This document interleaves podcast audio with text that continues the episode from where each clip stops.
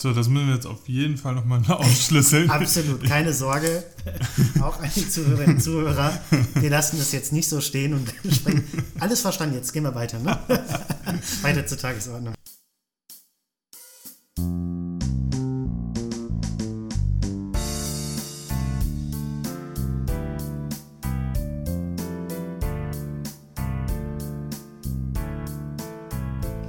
Zuhörerinnen und Zuhörer, herzlich willkommen zu einer neuen Folge bezüglich Bildung. Ich sitze hier wieder mit Florian Maywald. Hallo Flo. Hallo Sebo und hallo liebe Zuhörerinnen und Zuhörer. Wir haben uns heute ein, ähm, ja, ich würde sagen, ein relativ wichtiges Thema ausgesucht. Ja. Ähm, nicht, dass unsere an anderen Themen nicht wichtig wären, aber in den vorherigen Folgen habt ihr ja das immer äh, so mitbekommen, dass wir uns einen Philosophen oder eine Philosophin ausgesucht haben und deren Sicht auf die Bildung uns angeguckt haben. Das heutige Thema ist etwas anders strukturiert. Wir, wir stellen uns nämlich die Frage, ähm, kann Bildung zu Gerechtigkeit führen? Oder wie sind Bildung und Gerechtigkeit verknüpft? Vielleicht fangen wir erstmal damit an, Flo, dass wir schauen, was ist eigentlich Gerechtigkeit oder was ist Gerechtigkeit in dem Kontext? Ja, das ist in der Tat, wenn man diese Thematik äh, jetzt betrachtet, eine wichtige Frage. Äh, vorab möchte ich äh, dazu sagen, dass wir vielleicht auch nicht ähm, so zu sehr darauf eingehen, was Gerechtigkeit jetzt bedeutet, weil damit wird man rein philosophisch jetzt eine Riesendebatte ähm, eröffnen. Man könnte dann zu Rawls gehen und so weiter.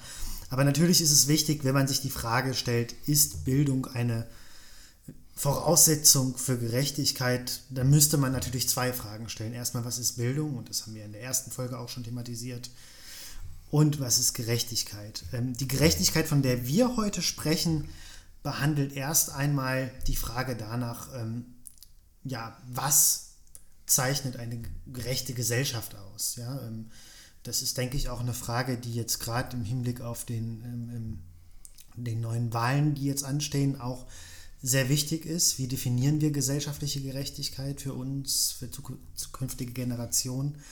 Ähm, aber die Frage, die jetzt eigentlich zu stellen ist, ist jetzt gerade, wenn man in den Wahlkampfdebatten und so schaut, ähm, da möchte ich gleich ein konkretes Beispiel nennen, dann wird ja oft gesagt, so ähm, Bildung ist der Schlüssel ja, für gesellschaftliche Gerechtigkeit.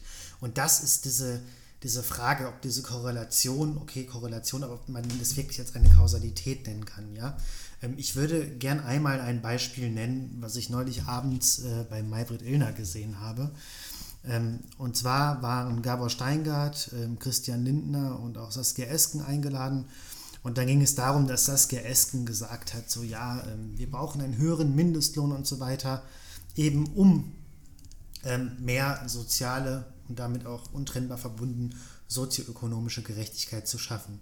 Und dann haben halt ähm, ja, Gabor Steingart und ähm, auch Christian Lindner etwas gesagt, was relativ äh, prägend für den gegenwärtigen Diskurs ist und was eigentlich den Kern der Problematik auch ausmacht.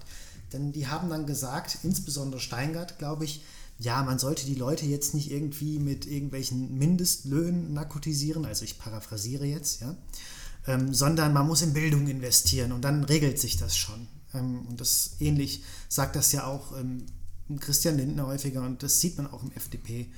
Äh, Parteiprogramm. Und die Frage, die man ja jetzt einfach stellen muss und die auch relativ prägend ist für dieses äh, typisch liberale Argument, ja, ähm, lass uns jetzt mal keine Mindestlöhne machen, sondern einfach in Bildung investieren, es regelt sich schon. Ähm, dies, diese Frage, die sollte man vielleicht, glaube ich, mal thematisieren, ja. Ähm, vorab muss man dazu sagen, und das ist mir wichtig, ähm, ich halte das extrem wichtig, in Bildung, Bildung, zu investieren. Ja? Also, und ich glaube auch, dass da eine klare, ähm, dass Bildung natürlich auch ein klarer Indikator ist ähm, für Aufstieg, ja, mhm. für gesellschaftlichen Aufstieg. Die Frage ist halt nur, ob Aufstieg gleich Gerechtigkeit bedeutet, denn ein Aufstieg ist ja auch immer auf den Abstieg anderer Menschen angewiesen. Und ähm, ich möchte einfach mal dieses typisch ja, es scheint mir ein sehr typisch politisch liberales Argument zu sein, wir investieren in Bildung und dann hat sich das. Okay, also ich denke, da, da waren jetzt schon viele Sachen drin. Das können wir jetzt mal versuchen, so ein bisschen aufzuschlüsseln. Ich denke mal, niemand wird dir vorwerfen, Flo, dass du denkst, ähm, oder dass du äußern würdest, dass dir Bildung nicht wichtig wäre oder Investitionen in Bildung nicht wichtig wäre. Nein. Ähm, genau, aber es ist natürlich, das wird jetzt heute so ein bisschen die Frage sein, ist es wirklich möglich, nur durch Bildung ähm, die, diese, also diese Gerechtigkeit herzustellen. Ja, und, und deswegen würde ich auch sagen, dass wir jetzt nochmal, um zurück zur Anfangsfrage kurz zu kommen, äh, Gerechtigkeit mh, hm, in gewisser Weise so definieren würden, dass es eine, ja, du hast zu Anfang gesagt, sozioökonomische Gerechtigkeit ist. Oder, oder reicht das nicht aus? Genau, ja. Also, um dann ein bisschen darauf einzugehen. Man, ich denke, wenn man über den Begriff der Gerechtigkeit redet, ohne jetzt zu sehr in irgendwelche philosophischen Abstraktionen ähm, abzudriften, mhm. wenn man über den Begriff der Gerechtigkeit redet, muss man klar machen, Gerechtigkeit bedeutet nicht Gleichheit. Ja. Ja, also Sonst hätten wir ja auch Gleichheit gesagt. Genau, aber das, naja, es ist oftmals, das scheint mir so, dass viele Menschen das intuitiv, wenn man nicht weiter darüber nachdenkt, das verwechseln. Mhm. Das ist wichtig und ich glaube, man kann ja auch redlich und wirklich in Frage stellen, ob eine Gesellschaft in Gleichheit, eine sozioökonomische Gleichheit, das ist ja, ne? aber eine Gerechtigkeit, wie, und, und ich glaube, das definiert sich vor allem über sozioökonomische Fragen. Mhm. Und, und ähm, Gerechtigkeit bedeutet natürlich auch erst einmal für mich, dass auch das meritokratische Prinzip auch unmittelbar mitbedacht wird, also der Leistungsgedanke. Gerechtigkeit bedeutet, dass man auch für Leistung honoriert wird in der Gesellschaft. Ja, wir hatten das gerade ähm, in der Corona-Pandemie jetzt gesehen mit, mit, mit äh, medizinischem Hilfspersonal, die ja wirklich in, enorm viel leisten müssen, aber einfach nicht gut bezahlt werden und oft schlechte Arbeitsbedingungen haben. Ähm, das sind natürlich für mich im Kern gesellschaftliche Gerechtigkeitsfragen. Mhm. Ja, ähm, wird man fair entlohnt für das, was man tut und ähm, kann man auch einfach, ähm, ja, auch nach Grundgesetz ein Leben in Würde führen. Ja, mhm. was ja untrennbar mit ähm, ökonomischen Faktoren verbunden ist. Das kann man in meinen Augen nicht negieren. Ähm, also die, also könnte man das jetzt irgendwie dann doch noch auf den Begriff Chancengleichheit ummünzen, sodass eben äh, jeder die gleichen Chancen haben muss. Wenn du jetzt sagst Meritokratie, das bedeutet ja, äh, das ist quasi die, die Herrschaft der Besten, also der Leistungsstärksten, mhm. äh, derer, die am meisten tun eben. Ne? Wie man jetzt im Einzelnen Leistung definiert, ich denke, das ist auch mhm. eigentlich relativ klar, dass in unserer Gesellschaft Leistung nicht not, äh, sorry, ähm, doch, dass Leistung nicht notwendigerweise so definiert wird nach körperlicher Arbeit oder so. Ja, also ja. Ne, wenn wir mal ver vergleichen ein Managergehalt mit dem Gehalt einer Krankenpflegerin, ähm, dann werden die wahrscheinlich nicht unbedingt unterschiedliche Arbeitszeiten haben und ich denke, wir können auch äh, sagen, dass die Krankenpflegerin auf jeden Fall ähm, körperlich härter arbeitet und dennoch wird das wird die, wird die Leistung des Managers natürlich mehr dadurch honoriert, dass er wesentlich mehr verdient als die Krankenschwester. Ne? Genau. Ne? Deswegen, also wenn wir jetzt von Leistung sprechen, tja, ähm, das, das, ich, ich denke, ich weiß nicht, ob wir das unbedingt jetzt vertiefen können, weil wir ja. ja, also ich denke, das geht halt auch, ähm, wie gesagt, ähm, natürlich, das ist mir voll klar, wenn man jetzt die Frage stellt, ähm, Bildung als Voraussetzung für Gerechtigkeit, dann müsste man natürlich, wenn man jetzt philosophisch konsequent das macht, den, den, Begriff der Bildung und der Gerechtigkeit definieren. Ich vermute nur für unsere heutige Fragestellung, die ja auch sehr politisch unter anderem geprägt ist, würde man einfach vielleicht zu sehr abdriften. Also wenn mhm. wir von Gerechtigkeit reden, dann reden wir einfach davon, ähm, ja, ich denke, das Prinzip, das Leistungsprinzip, Entschuldigung, das Leistungsprinzip ist ungemein wichtig, ja, dass man eben für Leistung honoriert wird. Und wenn du jetzt von einem Manager redest, da kann man ja wirklich die Frage stellen. Ne? Ähm, es gibt ja irgendwann zum Beispiel Geldbeträge, so viel kann man gar nicht mehr arbeiten. Ja?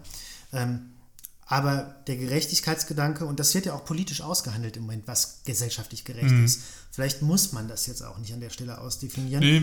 Ähm, nur ich möchte dieses, ähm, wenn wir nochmal auf das Beispiel Lindner und Steingart jetzt eingehen bei mhm. Elena, ähm, dieses typische Argument, um eine sozioökonomisch ähm, gerechtere Lage zu schaffen, ne, vergessen wir mal Mindestlohn und so, wir müssen einfach in Bildung investieren. Und ich glaube, dieses Argument, das ist schon wirklich mal diskussionswürdig. Ja.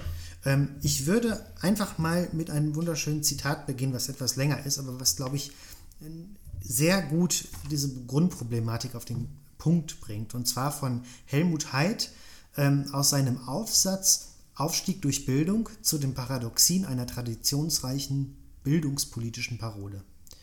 Ich zitiere Sich durch Bildung aus extrem ungünstigen sozialen und ökonomischen Verhältnissen herausarbeiten zu wollen, ist das eine. Diese Verhältnisse, aus denen herauszukommen fast jeden Einsatz lohnt, aber auch durchschauen, analysieren, kritisieren und revidieren zu können, ist das andere. Wer aus sozialem Engagement auf Bildung als einer bekanntlich von sozioökonomischen Determinanten abhängigen und für soziale Selektion unabhängigen Variable setzt und die sozioökonomischen Ursachen der sozialen Bildungsbenachteiligung unangetastet lässt, der vernachlässigt eine wichtige Dimension der Erklärung dieser Benachteiligung, der verzichtet auf die Klärung und Berücksichtigung einer der wichtigsten Realisierungsbedingungen aufstiegsrelevanten bildungs- und bildungsabhängigen Aufstiegserfolgs und er trägt dadurch zur Stabilisierung der realen Ursachen sowie zur Legitimierung der Gründe für das Erfordernis bei, soziale Diskriminierung durch Bildung zu überwinden. Zitat Ende. So, das müssen wir jetzt auf jeden Fall nochmal aufschlüsseln. Absolut, keine Sorge. Auch an die Zuhörerinnen und Zuhörer. Wir lassen das jetzt nicht so stehen und sprechen. Alles verstanden, jetzt gehen wir weiter. Ne? weiter zur Tagesordnung. Nein, ähm, wir, wir werden das natürlich jetzt aufschlüsseln. Aber wir werden auch gleich sehen, dass ähm, einige wirklich wichtige Kernaspekte diesem Zitat vorhanden sind. Und zwar macht auf etwas sehr Wichtiges aufmerksam. Und zwar ähm, sagt Heid im Grunde genommen, dass um gesellschaftliche Gerechtigkeit zu schaffen, reicht es nicht, Möglichkeiten für Einzelne zu schaffen, um aus den jeweiligen ähm, ja, gesellschaftlichen Verhältnissen aufzusteigen.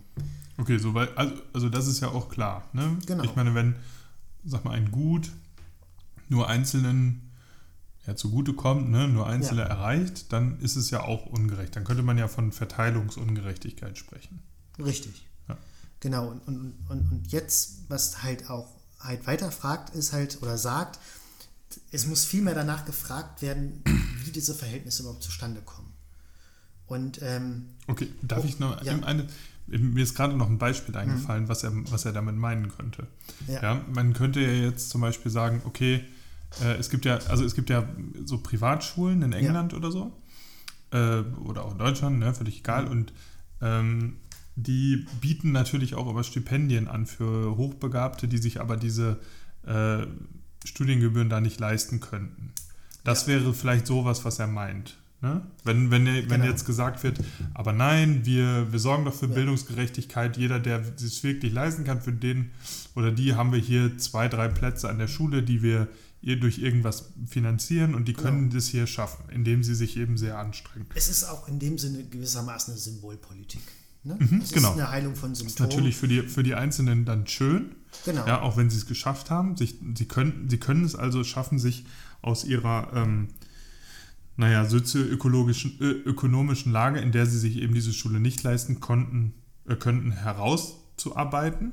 Allerdings ist es natürlich, fällt da dann, äh, wie gesagt, es ist Symbolpolitik und der Rest der Gesellschaft fällt quasi auch genau. hinter. Ne? Es könnte ja auch sein, dass man bei dem Aufnahmetest, weiß ich nicht, 95 von 100 Punkten hat, aber jemand anderes, der da nicht reingekommen ist, hatte nur 94 Punkte. Mhm Ne? Und äh, für die Person wäre es dann natürlich auch irgendwie ungerecht, obwohl sie natürlich gleich äh, begabt wäre. Genau. Ja. Es ist im Grunde eine Heilung von Symptomen, ja, aber ja. ohne nach der Ursache der Erkrankung zu fragen. Ja. Ähm, genau, und, und, und um ein bisschen bei dem Zitat zu bleiben, das weiter aufzubröseln, mhm. ähm, das ist das ja. Also genau, er, ganz richtig, er sagt erst einmal, ähm, wir müssen überhaupt schauen, ähm, nicht einfach nur sagen mit dieser Parole, ähm, Bildung macht Aufstieg, also was diese Qualifizierungsoffensive ja auch sagt, ne? lebenslanges Lernen haben wir auch schon mal diskutiert. Mhm. Bildung, bildet euch weiter, alles ist gut. Ähm, wir müssen erstmal nach dem Ursprung fragen, warum ist überhaupt nicht alles gut? Warum leben Menschen in prekären Verhältnissen? Frei nach fromm. Ja, fromm kann man jetzt auch in die Brücke schlagen. ja, ähm, genau. Und ich, ich denke, dass Heid da ähm, wirklich auf einen wichtigen Punkt aufmerksam macht. Denn es ist ja auch so, ähm, Aufstieg durch Bildung, diese Parole, die ja häufig gesagt wird. Aufstieg an sich bedeutet ja nicht per se Gerechtigkeit gesellschaftlich, mhm. was ja oft vermittelt wird, ja. Wir wollen Aufstieg schaffen, einzelne Menschen, aber man muss sich auch immer ganz klar machen, dass das Prinzip des Aufstiegs ja auch nur durch den Abstieg anderer stehen kann. Oder, naja, nicht Abstieg, aber das Prinzip des Aufstiegs ist auf Menschen angewiesen, die eben nicht aufsteigen können. Wie heißt es so schön, it's lonely at the top? Ja, genau. ja, das richtig, nennt sich ja, ja, dann das, das Survivors Bias. Ne? Man guckt immer auf die Leute, genau, bei denen ja. das funktioniert hat. Ja, wir, wir schauen uns Elon Musk an, wie er, wie er das äh, alles geschafft hat, aber wir, ähm, wir gucken eben nicht auf die, weiß ich nicht, 1000 bis 100.000 äh, Leute, die eben gerade nicht Elon Musk geworden sind, ja, die vielleicht auch das ja. Potenzial gehabt hätten, aber es nicht geschafft haben, weil wir so fixiert auf diese eine Person sind.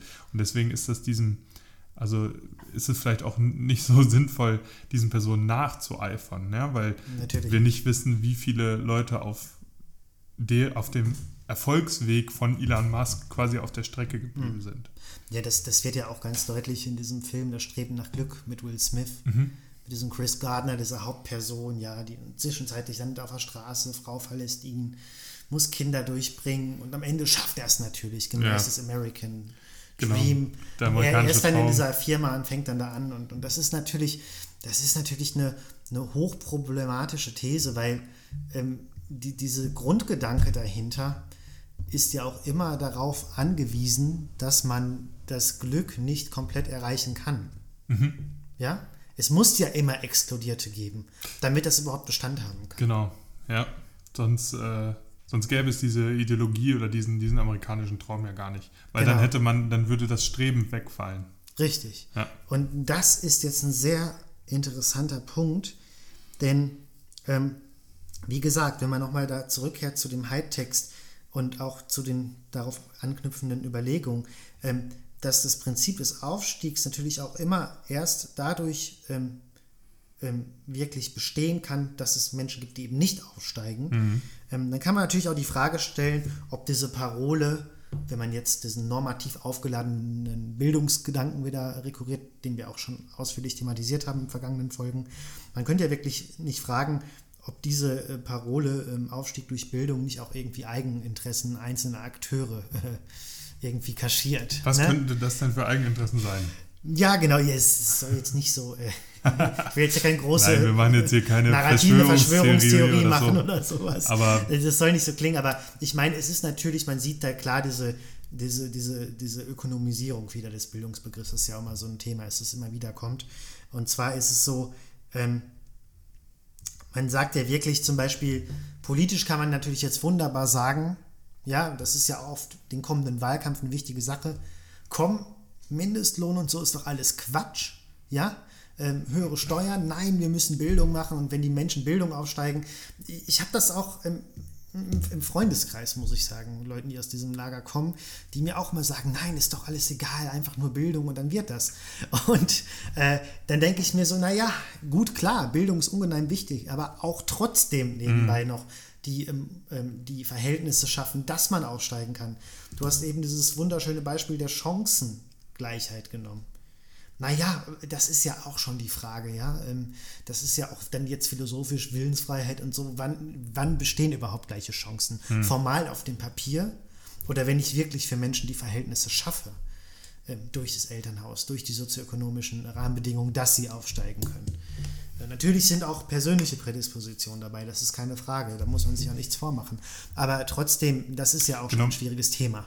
Ja, aber ich, aber ich denke, man könnte ja so sagen, dass äh, jeder und jede im Rahmen seiner oder ihrer Fähigkeiten oder Dispositionen, ne, eben ja. der Anlagen, äh, die Möglichkeiten ausschöpfen kann. Das wäre ja gerecht. Das wäre ja eine Art von Chancengleichheit. Ja, wenn, genau. wenn sagen wir mal, diese sozioökonomischen Umstände keine Rolle spielten und nur die Möglichkeiten mhm. der jeweiligen Person eine Rolle spielten. Ja, und was sie dann daraus machen, bleibt letztendlich ihnen überlassen. Genau, und die Frage ist natürlich auch bei der Gerechtigkeitsfrage, die ich halt dann auch so wichtig finde, was passiert eben, wenn die Menschen es nicht möchten oder es nicht schaffen, ihre Möglichkeiten zu nutzen. Mhm. Das ist ja die, die Grund, gerechtigkeitstheoretische oder auch soziale Frage. Ja? Ähm, was natürlich an dieser Parole, die ich jetzt nochmal sage, ähm, Aufstieg durch Bildung, völlig ähm, falsch ist in meinen Augen, ist einfach, dass auch dann ähm, ein Scheitern, also in dem Sinne, dass halt der Aufstieg durch Bildung nicht geglückt ist, dann oftmals auch auf das eigene und individuelle Versagen mhm. zurückgeführt werden können. Also so, dass so eine individuelle ähm, ähm, ja, ähm, Individualisierung der Schuld stattfindet, ohne überhaupt nach systemischen Strukturen zu fragen. Und das wird ja auch genau nochmal auf Heids Zitat eingehen, was er ja indirekt auch sagt, ja.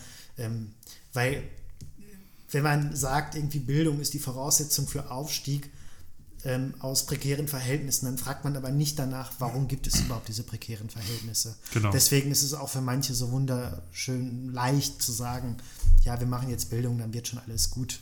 Ja, und gerade in Deutschland ist das ein Riesenproblem, nämlich weil eben das, äh, das sozioökonomische ähm, Umfeld des Elternhauses ja, oder der sozioökonomische mhm. Stand mhm. hängt direkt mit, der, äh, mit dem Bildungserfolg der Kinder zusammen.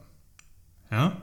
Also das ist in Deutschland ganz stark, das wird, ähm, glaube ich, sogar von der, von der OECD kritisiert. Und dementsprechend wäre es ja eine Art Teufelskreis. Ne? Wenn wir jetzt ja. mehr Geld in Bildung investieren und die Bildungsinstitutionen verbessern, ähm, ist das natürlich einfach für diejenigen, die aus schlechten wirtschaftlichen Verhältnissen kommen, die arm sind, nicht zugänglich. Ja, ne? absolut. Ne? Und weil ja. das ist eben auch eine, da habe ich eben noch einen Artikel zugelesen, mhm äh, in Deutschland mangelt es nicht notwendigerweise an äh, Ausgaben, die, an, an Bildungsausgaben, mhm. ja, ähm, sondern, oder auch nicht an, an Lehrern, äh, sondern es geht um die Verteilung. Mhm. Ne? Also die, die Bildungsausgaben oder die, die Lehrer gehen hauptsächlich in, ne, wenn man sich einigermaßen frei aussuchen kann, in Nicht-Brennpunktschulen. Mhm. Ne? Das heißt, ja. die so, äh, die haben die Brennpunktschulen zum Beispiel, die ja dann in schlechteren, äh, weiß ich nicht, es gibt auch in Duisburg-Markt, ist glaube ich so ein Fall.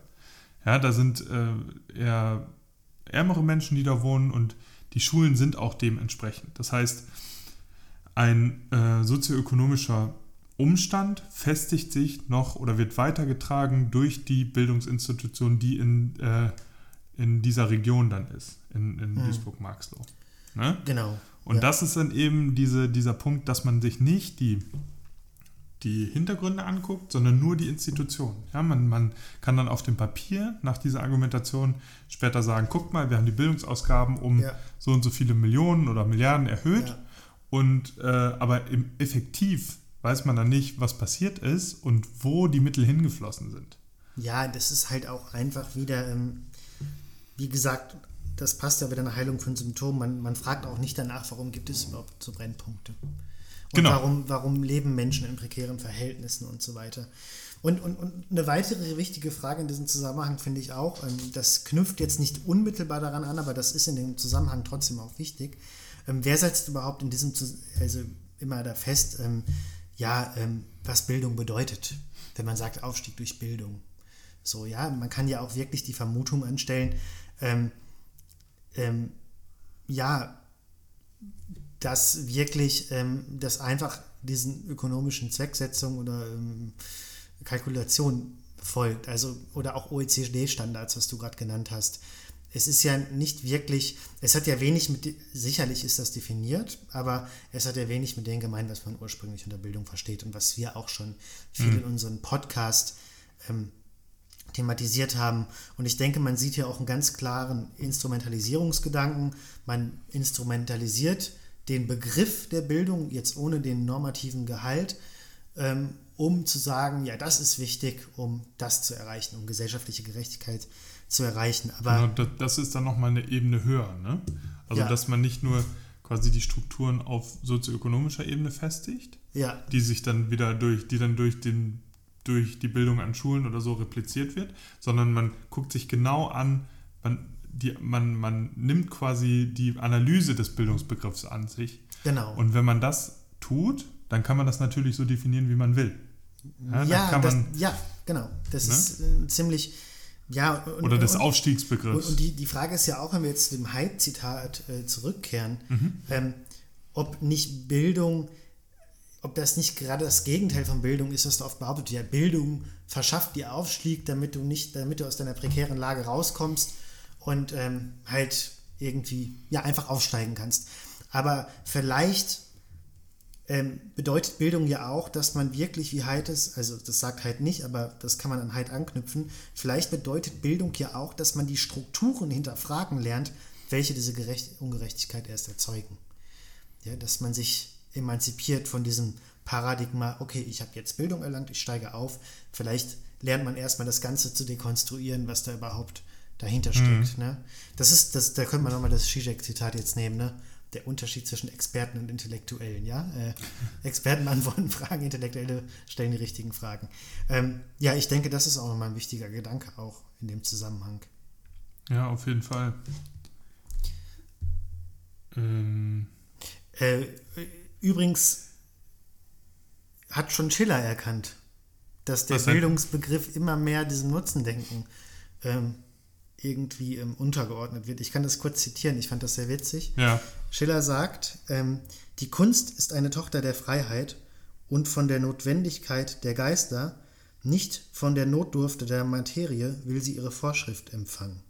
Jetzt aber herrscht das Bedürfnis und beugt die gesunkene Menschheit unter sein tyrannisches Joch. Der Nutzen ist das große Idol der Zeit, dem alle Kräfte frönen und alle Talente huldigen sollen. Auf dieser groben Waage hat das geistige Verdienst der Kunst kein Gewicht und, aller Aufmunterung beraubt, verschwindet sie von dem lärmenden Markt des Jahrhunderts.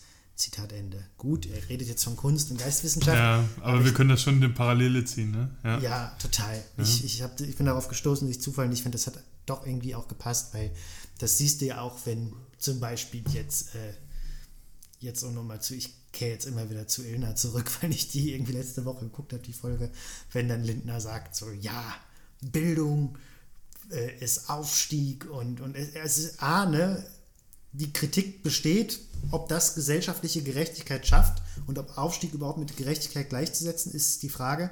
Aber die andere Frage besteht ja auch, sollte man diesen Bildungsbegriff selber immer so für so einen instrumentellen Zweck ähm, so irgendwie verwenden. Sollte man nicht viel lieber sagen, ja, ähm, wer Qualifikation erreicht, ähm, bekommt Aufstieg oder diese formale Qualifikation mm, okay, berechtigt zum Aufstieg, ja? Aber meinst du, er macht sich da, oder wenn die Politiker da so drüber reden, machen sich da wirklich so Gedanken, ob die jetzt ich glaube, ich denke mal, die benutzen auch Qualifikation und Bildung auch synonym einfach. Ja, das ist ja das Problem, aber irgendwie ja. muss sich darüber Gedanken machen. Also machen wir das jetzt.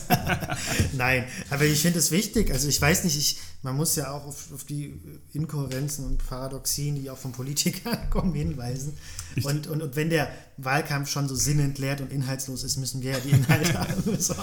Nein. Ich stelle mir halt auch vor, dass es sich also dabei jetzt mal neben dem, was wir gerade jetzt besprochen haben, auch um eine politische Finte handelt. Ja. Weil, ähm, naja, es geht ja um die Bundestagswahl, aber äh, Bildung ist ja Ländersache in Deutschland. Das heißt, gut, es gibt jetzt diesen Digitalpakt, ne? in dem, durch den halt äh, verschiedene Mittel für digitale Medien zum Beispiel in die Länder kommen. Äh, aber ansonsten, gut, also ich, ich spreche jetzt von Schulseite aus, mhm. ne? Ähm, ansonsten haben die da ja eigentlich nicht so viel zu melden. Ne? Ich weiß jetzt nicht, ich bin nicht so ganz fest drin, was, was jetzt Hochschulbildung angeht, aber. Ja, gut, das ist natürlich nochmal eine Debatte, die müsste man dann konkret differenziert finden, jetzt mit der Schule konkret oder der Hochschule. Aber, ja, aber dann, das meinst du, dann können sie zwar viel darüber reden, ne? Äh, und, sie, und ich meine, ja. mehr, mehr in Bildung zu investieren klingt natürlich auch immer gut. Und wir sind natürlich auch dafür, haben wir ja gerade gesagt. Klar. Allerdings äh, kommt es dann auch darauf an, ja, was ich eben sagte, wie man das, wie man das verteilt. Ja, was braucht mhm. man in äh, wirklichen Bildung? Brauchen wir jetzt ähm, in den Schulen äh, auf einmal diese ganzen Smartboards oder so? Sind mhm. die dem Unterricht zuträglich oder dem Bildungs äh, Ideal irgendwie zuträglich, dass sie, dass sie Bildung fördern? Oder bräuchte man zum Beispiel mehr Schulbegleiter? Ne? Ja, damit, absolut. damit Kinder, die dann vielleicht doch das Potenzial haben, aber aus irgendwelchen Gründen, zum Beispiel mit Leserechtschreibschwäche oder was weiß ich was, mhm. äh, das nicht ausführen können, dann Förderung brauchen. Ja, also das sind natürlich dann ganz konkrete politische Fragestellungen, die auch ungemein wichtig sind. Ähm, und ja, natürlich, da mag es sich auch oft um rhetorische Finden und Mittel handeln ähm, bei den Politikerinnen und Politikern. Aber ich denke, ähm, um diese Frage nochmal einzuordnen, ähm, es ist natürlich unstreitbar richtig und auch wahr, dass Bildung natürlich auf jeden Fall auch eine Voraussetzung für gesellschaftlichen Fortschritt ist. Eine Voraussetzung auch, nicht jetzt unbedingt äh, nur finanziell und so, dass es auch wirklich wichtig für den Menschen ist. Das sehen wir auch mhm. Ich meine, das sehen wir bei Denkern wie Marx. Ja? Der, sagt, der sagt, ja, die Bildung. Arbeiter ermächtigt euch. Ja? Bildung ist ungemein emanzipatorisch und wichtig, nicht unbedingt nur, um jetzt sozioökonomisch aufzusteigen, sondern eben auch, ähm, um die Verhältnisse in Frage zu stellen. Ja, das war bei Marx auch ein Grundgedanke erstmal, dass die Arbeiter die Verhältnisse durchschauen, wenn er sagt, bildet euch. So, ich kann das jetzt nicht genau zitieren. Aber man findet das bei vielen Denkern, bei John Stuart Mill auch, der sagt, ähm, im Hinblick auf eine gerechtere Gesellschaftsform als Philosoph, älterer Philosoph nebenbei bemerkt, ähm, der halt sagt, ähm, gut, ähm, er beschäftigt sich später, weil er sieht auch irgendwie ähm, die Ungleichheiten, die Ungerechtigkeiten zu seinen Lebzeiten im, im viktorianischen England des 19. Jahrhunderts und, und, und, und sieht auch das utopische Ideal einer vielleicht sozialistisch geprägten ähm, Zukunft mit Arbeitergenossenschaften, Assoziationen, aber sagt auch, ähm, das ist wünschenswert, wir müssen dahin, aber erstmal braucht es der moralischen und intellektuellen Bildung, um dahin zu kommen. Wir können das gegenwärtig nicht realisieren. Ähm, aber was ich damit nur sagen will, viele Denker verbinden unmittelbar mit dem Bildungsgedanken auch den Fortschritt, was ja auch richtig ist in meinen Augen. Es war zumindest während der ich sag mal, während der Epoche der Aufklärung. Äh, ja, klar. So, ne? ja, ja. Auch, genau, dass man auch das säkularisierte Zeitalter eingeleitet hat mit Kant und so weiter. Aber ähm, das will ich nur noch mal klarstellen, ne? dass natürlich ähm, generell die Forderung danach, was wir auch schon zu Beginn gesagt haben, ähm, wichtig ist und dass man da jetzt, dass es jetzt nicht die Konklusion sein soll, ja, Mindestlohn fordern und keine Bildung mehr. Ne? Nein. das ist, aber äh, wie gesagt, ähm, aber vielleicht, vielleicht fördert man ja auch die Bildung durch, indem man den Mindestlohn fordert. Ne? genau, meine, moralische Bildung jetzt gerade. Das einerseits, ja. ja. Aber ich denke mir mal auch rein pragmatisch gedacht. Ähm, stell dir vor, du verdienst auf einmal, weiß ich nicht, 5, 6 Euro mehr die Stunde. Mhm. Dann hast du auch mehr Zeit. Klar.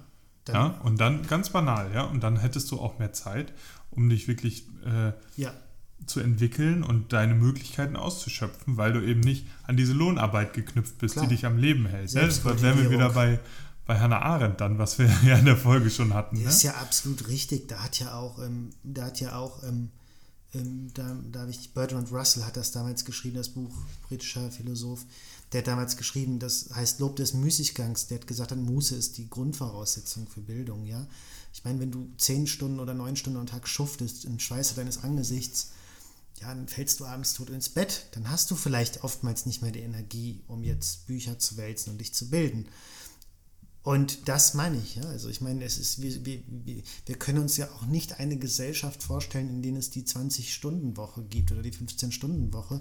Nein, ich meine, wir haben ja immer noch oft diese fixierten Vorstellungen, es muss der 8-Stunden-Tag sein. Und, ähm, und vielleicht ist es ja wirklich wünschenswert, dass, das sehen wir auch im antiken Griechenland, die haben sich ja wirklich diesen Angelegenheiten gewidmet in der Freizeit der Muße, wo sie sich über öffentliche Angelegenheiten ausgetauscht mhm. haben. Und das, und das, das trägt ja wirklich diesen ähm, im Bildungsgedanken, den eigentlichen, mit seinem normativen Grundgehalt mehr Rechnung. Genau, und das, das identifiziert ja jetzt auch schon eine Sache, die diesem Lindner oder, oder Gabor Steingart Zitat dann äh, vielleicht in, drin steckt. Wir versuchen das jetzt ja so ein bisschen zu dekonstruieren, mhm. ähm, dass nämlich ähm, einfach diese Bewertung, ne? Der, des, des Aufstiegs oder diese Bewertung des höchsten Guts, was man verfolgt, auch ganz anders ist. Wenn er sagt, Klar. Äh, Bildung verschafft Aufstieg, dann meint er natürlich auch sozioökonomischen Aufstieg. Wenn du jetzt sagst, okay, die, die Muße bei den Griechen hat dazu geführt, dass sie sich mit dem Gemeinwesen auseinandergesetzt haben. Ne? Ja. Klar, die griechische Gesellschaft war noch ganz anders strukturiert und so, das muss man nicht sagen, aber ähm, vielleicht ist da auch so ein bisschen die Frage, wenn, wenn, wenn ähm, Gabor Steingart das so sagt, dann hat er ja nur den sozioökonomischen äh, Aufstieg des Einzelnen im Sinn. Ja, das heißt, ein Individuum Mhm. kommt aus seiner Misere, die es ist, arm zu sein, Ja. äh, raus und ne, aber in dem Moment ist dann natürlich nicht der Gesamtgesellschaft Ja. irgendwie geholfen. Ja? Ja, also zwei Sachen dazu, was du gesagt hast. Erstmal mit dem Griechen, ähm, um darauf einzugehen. Was das Interessante natürlich ist, ich möchte jetzt nicht, natürlich leben wir jetzt nicht mehr im antiken Griechenland, aber ähm, etymologisch ist ja das Wort Schule auf das ähm, griechische Skole zurückzuführen, was ja auch Musa heißt. Kann man ja mal darüber nachdenken, was dann Bildung wirklich bedeuten sollte, auch im schulischen Kontext, ja. Ob das wirklich immer diesen Zwecksetzungen unterworfen werden sollte. Und das zweite zu Steingart, ähm, ähm, ich möchte ihn jetzt nicht falsch wiedergeben. Ich habe, wie gesagt, das neulich spät abends gesehen, war auch kurz zum Einschlafen, aber ich meine, er hat gesagt, und das sage ich unter Vorbehalt, dass ähm, man Leute nicht mit Mindestlohn narkotisieren sollte. Das hat natürlich ganz klare Implikationen. Das heißt, nach dem Motto, ähm, ich gebe Leuten einen Mindestlohn, sie tun dann nichts mehr und, und alles ist gut. Ähm, das kann man noch. Es ist ja ein Mindestlohn, ne? Es Ja, ist äh, nicht mal das- ein bedingungsloses das- Grundeinkommen. Genau, oder das wollte ich gerade sagen. Diese Debatte könnte man ja vielleicht sogar beim bedingungslosen Grundeinkommen führen, wobei ich da auch nochmal eine differenziertere Meinung habe. Aber ich finde das äh, schon absurd, ähm, das beim Mindestlohn zu führen oder auch bei irgendwie ähm, höhere- höheren Steuern, dass man dann direkt immer ähm, die rote Sockenkampagne jetzt während des Geist des bösen Kommunismus an die Wand malt. Ja. Aber ähm, das ist natürlich so eine Tendenz, die beobachtet man extrem jetzt in diesem Wahlkampf immer. Aber ähm, und mir ist auch klar, dass natürlich auch Wahlkampf gemacht wird. Aber ich finde es einfach interessant, dass immer diese nicht Korrelation, dass eine Kausalität hergestellt wird, ganz klar Bildung einfach machen und dann wird alles gut. Ähm, und da wird halt schon, wie gesagt, Aufstieg mit Gerechtigkeit verwechselt, weil es kann nie kompatibel mit Gerechtigkeit sein, wenn manchen Menschen nur der Aufstieg ermöglicht wird und manchen eben nicht. Ja, und ich meine, dass das nicht so unbedingt funktioniert, wie das gesagt wird, sieht man ja zum Beispiel auch an der Vielzahl an Studiengängen, die es heutzutage gibt. Ja, Ja, absolut. und dass man das jetzt zum Beispiel äh, Krankenpfleger und Krankenpflegerinnen ähm, äh, auch studieren können. Ne, das, das, Mhm. Ja. Dann haben sie drei Jahre oder so, müssen sie, machen sie dann so einen Bachelor. Aber ich glaube, sie verdienen dadurch auch gar nicht signifikant mehr. ja, ja, absolut. Ne? Und ähm, dass, dass dadurch dann eben, ja, wir haben ja eben von der Ökonomisierung des Bildungssystems gesprochen wird. Dadurch könnten dann schon wieder andere profitieren, nämlich die Stellen, an denen diese Sachen gemacht wird. Ich glaube, da gab es auch mal so eine Debatte drum, dass Hebammen äh, jetzt studieren müssten in, in Deutschland. Ne? Ja. Und das ist ja genau das gleiche Prinzip. Das ist ja wieder Qualifizierungsoffensive auch. Ja, total. Also, Ja, genau. Ne? Und, und ähm, ja, das, das ist eben dann dadurch durch auch problematisch, dass man eben nicht will, man will, man sagt das so und man, man schafft halt dieses Bild des amerikanischen Traums in gewisser Weise auch, ja. ne? Aber man will nicht, dass sich wirklich gesellschaftlich etwas ändert. Man will die Strukturen dann doch festigen. Ja, und, und man, auch wenn man jetzt zum Beispiel, genau, dann, dann hat Spahn, glaube ich, stolz geredet davon, dass man so Studiengang errichtet und dann wird aber gleichzeitig unberücksichtigt gelassen, dass, äh, dass irgendwie auch dieser angebliche Anstieg des Lohns für die Krankenhelferinnen und Krankenhelfer nach der Corona-Pandemie, wo man sich mit gerühmt hat, dass das ja auch gar nur in, in einem ganz kleinen Teil wirklich umgesetzt werden kann, weil es einfach eine ganz eklatante äh, Privatisierung von Krankenhäusern gibt in Deutschland, ja, kommunal organisiert. Und, und, und die Frage ist natürlich, dann kann das gar nicht umgesetzt werden, solange es pri- privatisiert ist. Und ich finde, dann sind das Scheindebatten, wenn man jetzt sagt, wir bieten Studiengänge an. Das ist nicht die Antwort zum Beispiel auf Gerechtigkeit. Äh, Ist doch ganz egal. Lass die Studiengänge, bezahl die Leute einfach besser, so ganz grob runterformuliert. Und, ähm, und, und Vielleicht ja. ist es jetzt mal eine These, ich habe da nichts zu gelesen, aber vielleicht ist es auch so eine Sache, dass man äh, dadurch, dass man den Studiengänge anbietet, der, das sind ja öffentliche Gelder, Mhm. ähm, geht man nicht in den privaten Raum, in den man gehen würde, also in den privaten Sektor, um da die, die äh, wenn man denen einen höheren Mindestlohn verordnen würde. Weißt Ja. du, was ich meine? Das betrifft Ja, dann ja. eher wieder den öffentlichen Sektor, anstatt den, äh, Ja, die Privaten lassen wir mal schön in Ruhe. Und Nur eine, nur eine Idee ja, gerade. das, das, das könnte nicht. ja gehen. Also, ja, absolut. Und ähm, das ist halt das. Und ich meine, wenn wir jetzt zurückgehen, wir, wir haben jetzt zwei Ebenen ausgemacht, ähm, die mich stören oder uns vielleicht auch stören, dass man A bei dieser Parole Aufstieg durch Bildung ähm, den ähm, Bildungsbegriff seines wirklichen emanzipatorischen Gehalts entleert, ja, den ja, auf den ja Haidt hinweist, wenn er sagt, ähm, ja, ähm, dass ähm, man erstmal überhaupt die Bedingungen in Frage stellen muss, die die Verhältnisse verursachen. Und zum anderen halt auch, dass es natürlich ja, eine sehr bequeme Sache ist. Ja? Also, ich, wie du schon sagst, ich glaube auch, dass die meisten, wenn die das auch Politikerinnen und Politiker sowas fordern, sich gar nicht jetzt große Gedanken machen, was Bildung ist. Die werden nicht in irgendein Werk geschlagen haben bei Humboldt, was ist Bildung. Ja? Die werden da ganz andere Erwägungen haben. Aber ähm, das ist, ich finde das einfach, diese Frage im Hinblick jetzt auch auf den Wahlkampf und auf die Zukunft wichtig, dass man dieses Thema mal genauer ähm, angeht. Da war doch auch ähm, hier aus Laschets Zukunftsteam bei La Markus Lanz, ähm, die Krien, hatte doch auch irgendwas gesagt, das hast du mir. Ähm, mit Prien. den Brim- genau, genau. Mit Ah, den ich- Brennpunktschulen. Das, äh, Ah, wo dann auch wieder gesagt wird, ja, er ist egal, weil wir müssen halt derzeit gucken und dann in der Zukunft so. kümmern. Ja, Ja, nee, da ging es, glaube ich, darum, ähm, ob wir die Bildungsinstitutionen oder die Bildung in Deutschland verbessern sollten. Ja. Und dann hat sie eben sowas gesagt wie, nein, wir müssen jetzt äh, erstmal äh, den Kindern und Jugendlichen irgendwie das zurückgeben, was sie eigentlich verdient hätten. Und Hm.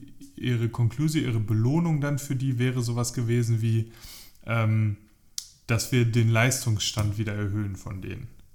Hm, okay. okay. Ne? Also, dass man jetzt sagt, okay, wir geben denen was zurück und das ist jetzt noch mehr, noch mehr Stoff, quasi noch mehr Unterrichtsstoff. Ne? Und das ist halt eben, da, ich Ja. habe das, das ging, war so eine kleine Debatte auf Twitter. Ich äh, habe dann da über unseren Account was zu geschrieben, weil das ist natürlich problematisch, weil also Kinder und Jugendliche waren jetzt wirklich diejenigen, die mit am meisten unter dieser Pandemie gelitten haben. Ne? Ja, Natürlich, ja. es sind auch Leute gestorben, das ist ja klar. Ne? Ähm, dass das Leiden natürlich noch mal höher gewesen, das ist ja völlig klar. Aber ich sag mal so von im, im Großen und Ganzen könnte man das vielleicht so sagen. Die haben da wirklich drunter gelitten. Ja? Ich kannte auch einige Fälle, die da wirklich äh, schwere Probleme hatten mit diesen Lockdowns. Hm. Und ähm, dass man jetzt einfach sagt, äh, Schule ist nichts außer Stoff, außer den Inhalten, die es zu vermitteln gilt.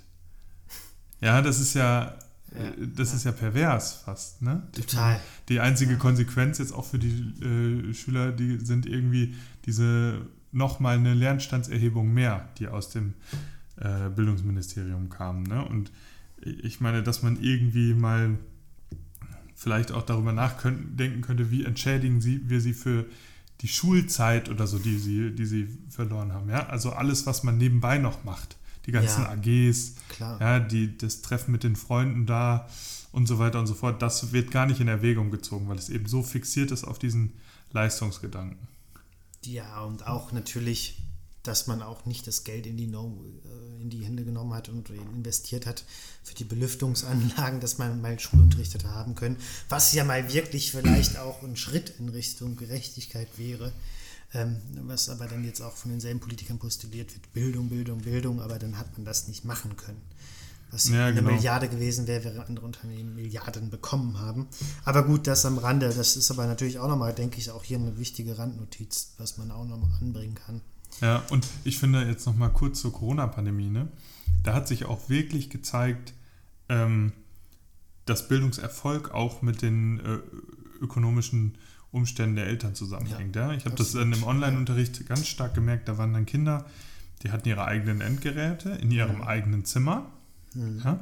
Und es war, es gab Kinder, die konnten dann teilweise nicht am Ja, Unterricht teilnehmen, weil die Familie nur einen Laptop hatte Ja. und die Eltern den brauchten. wenn ja? und, ein Laptop wahrscheinlich. Ne? Ja, und, und oder, oder äh, während des Unterrichts mit in der Küche saßen, weil sie einfach kein eigenes Zimmer hatten oder sowas. Hm.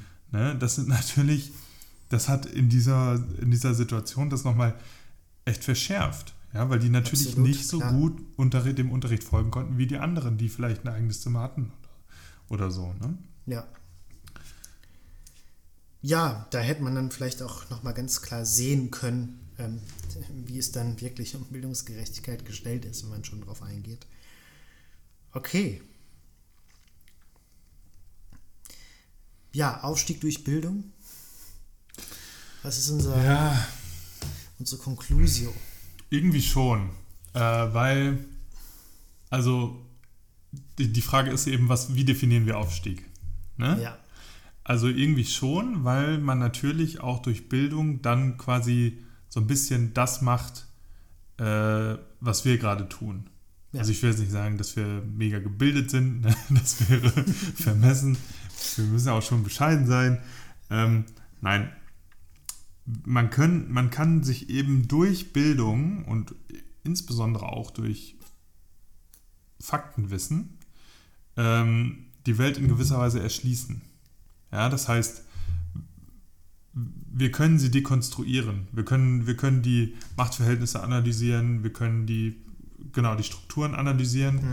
Äh, und dadurch, das verschafft uns ja in gewisser Weise auch schon eine, eine gewisse Machtposition. absolut. Ja?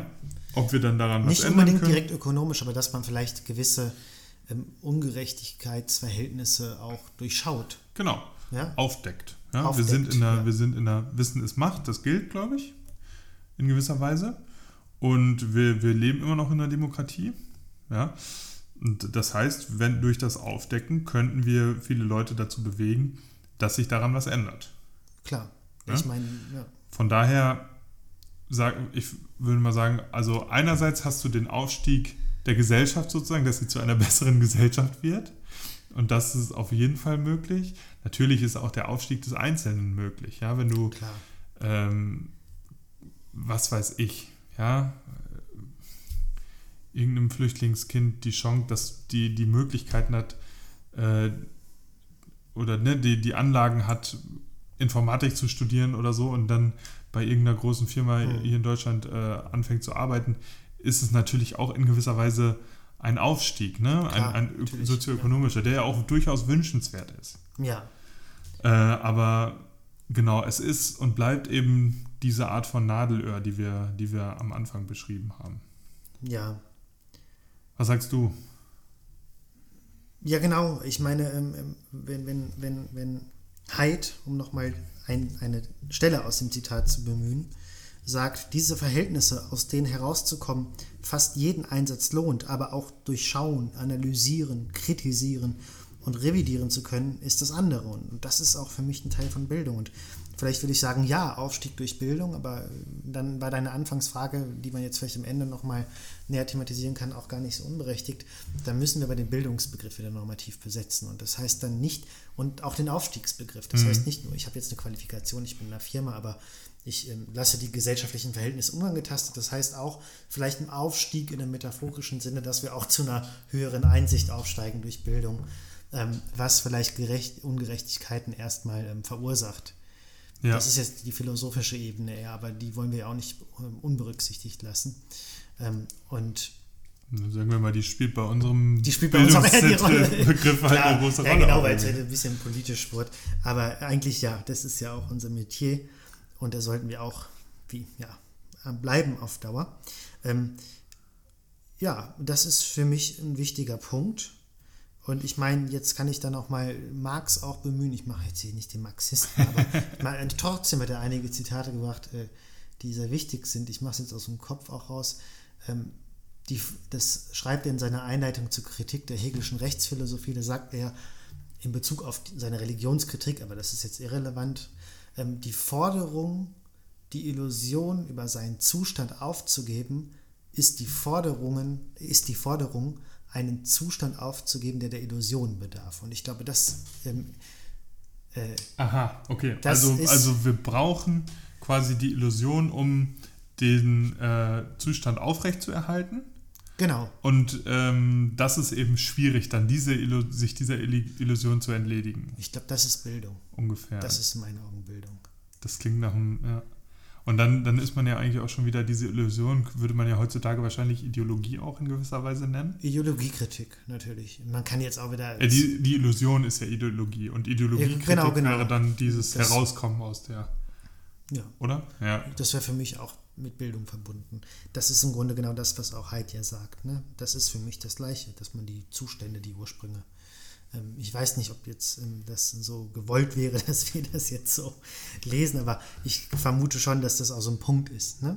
Ja. Dass man die, die, die Zustände, die wir überhaupt, ähm, nee, die Ursprünge, die Kausalen erstmal ähm, ähm, ausfindig macht, die überhaupt ähm, prekäre Zustände oder ja, das klingt mal vielleicht ein bisschen zu extrem, aber so sozial, ähm, sozial benachteiligte ähm, Situation, dass man das erstmal ausfindig macht. Mhm. Ähm, und ja. Ja, erstmal also beschreiben, was gerade der Fall ist. Genau. Ja. Und, und nicht nur Symptomheilung betreiben, indem man sagt, ähm, ja, wie, ähm, da wird ja nicht mal gesagt, so man investiert nur in Bildung, da wird einfach nur, okay, wird schon gesagt auch, aber dass man einfach, es ist, es kann die Lösung für alles sein, wenn man den Begriff richtig definiert und wenn man aber auch nicht die äh, ökonomischen Sachen außer Acht lässt. Ja. Okay, liebe Zuhörerinnen und Zuhörer, ihr seht, Begriffsarbeit ist auf jeden Fall wichtig. Wir haben heute versucht, äh, uns ein Stück weit der Illusion zu entledigen. genau. ähm, genau, und vielleicht habt ihr auch gemerkt, wir wollten eigentlich zuerst eine äh, Folge über die Wahlprogramme machen, dann haben wir es aber nicht so ganz hingekriegt zeitlich und dann dachten ja. wir, vielleicht ist es zu spät, deswegen wurde es heute ein wenig politisch. Ähm, aber ich weiß es nicht, ich finde es auch mal ganz, ganz nett eigentlich. Absolut. Ähm, ja, und dann äh, herzlichen Dank fürs Hören. Und ja, äh, macht's gut, bis demnächst. Bis dann, ciao.